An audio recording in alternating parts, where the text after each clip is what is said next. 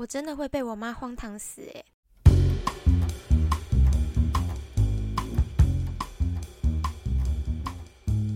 大家好，欢迎收听，可以听十五次。相信大家看了标题也知道，今天的故事主角就是我妈。说到我妈的这个故事，我大概会讲个一百年，讲到我都当了阿奏，我还是会继续讲。所以废话不多说，让我们开始故事吧。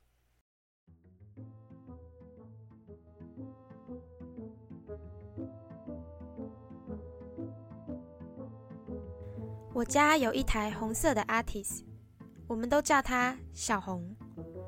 因为我家社区没有多余的停车位，因此小红长期都是停在附近公园的停车场。而平常会开这台车的，也只有我和我哥。一直以来，我妈都有我和我哥把小红弄得很脏的坏印象，像是我哥喝完的水瓶、戴过的口罩都没有拿下车。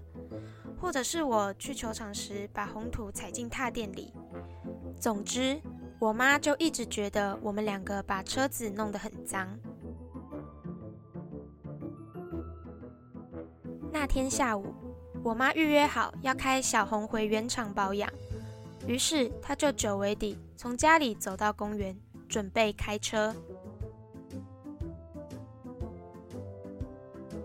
突然间，她气急败坏的。传了两张照片到我们家的群主，说：“小红是垃圾车吗？”照片中的驾驶座真的是满满的垃圾，有烟、有槟榔，还有吃完没丢的麦当劳。可以想见我妈为何会如此生气。但我很快的就回说：“哎，我最近都没开车哦，这不是我的垃圾哦。”讯息才送出去一秒后，我妈就打给我了。电话那头的他，除了一直骂我们两个都不爱惜小红之外，因为他一直无法发动车子，所以他要我马上立刻过去小红那边。那一天是二零零二年八月十八日，星期四，是一个毫无疑问的上班日。我虽然一直都是远端在家工作，但马上就要有一个线上会议开始了，但。我妈在电话那头很坚持的要我马上过去看，不然她会来不及去保养车子。于是我只好赶快私讯工作伙伴，申请延后半小时开会，然后准备走去走路大概要五分钟的公园。通常这一点距离我是愿意用走的，但我妈非常的急，甚至要我骑机车过去。不过好巧不巧。当天我家那台已经三十年的老机车也突然发不动，所以我最后还是顶着夏天的大太阳，半跑似的前往案发现场。我远远就看到我妈一直在驾驶座进进出出，而当我看到我妈的时候，她先是喷了我一顿：“你哥哥是怎样？竟然敢给我吃槟榔跟抽烟，还把车子弄得这么脏，到底是怎样啊？”在他碎碎念的同时，我拿着钥匙坐进了驾驶座，想要尝试发动车子。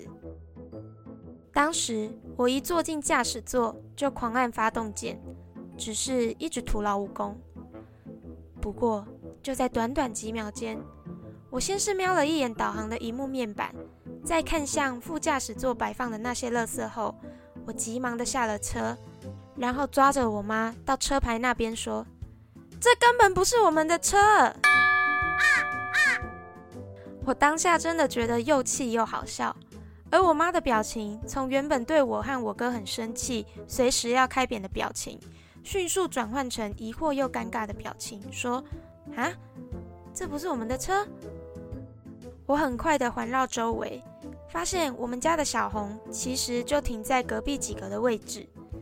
我立马拉着我妈走过去，说。啊，小红在这里。想当然，当钥匙终于找到主人时，发动也是理所当然的。我妈终于可以如愿以偿的开车去保养了，而我在旁边则是觉得又气又好笑。唉，妈妈你也太瞎了吧？你怎么会开错别人的车呢？先来说一下我妈为什么会认错好了。因为那台车子也是红色的 Artis，外表确实跟小红很相似，但其实这两台车子是不同版本的。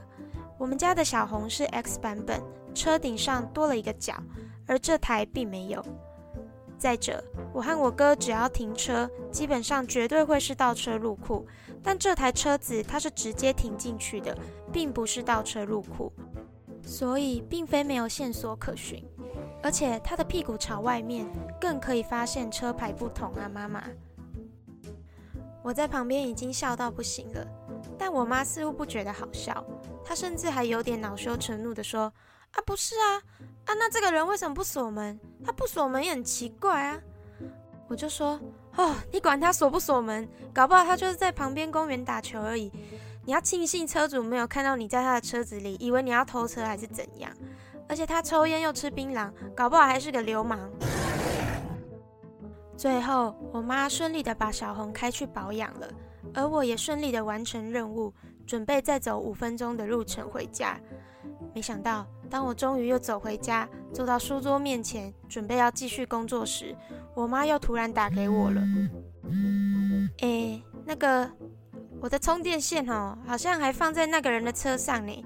诶，白色的。你去帮我看一下。我当下真的是觉得啊，妈妈，你到底要逼死谁？于是，没有机车的我又再度走五分钟到案发现场，要执行这项取货任务。我当时真的超怕车主会突然出现，我会被砍之类的。但还好，那台车依然没锁门的停在那。我赶紧打开车门，拿到了我妈遗留的充电线后，几乎是用跑的离开整个停车场，生怕车主看到。这就是妈妈上错车的故事。虽然我妈事后解释说，她当时是因为保养预约的时间已经迟到了，车厂又打电话过来催，所以她才没有发现那不是我们的车。嗯，这个解释我是不买单啦。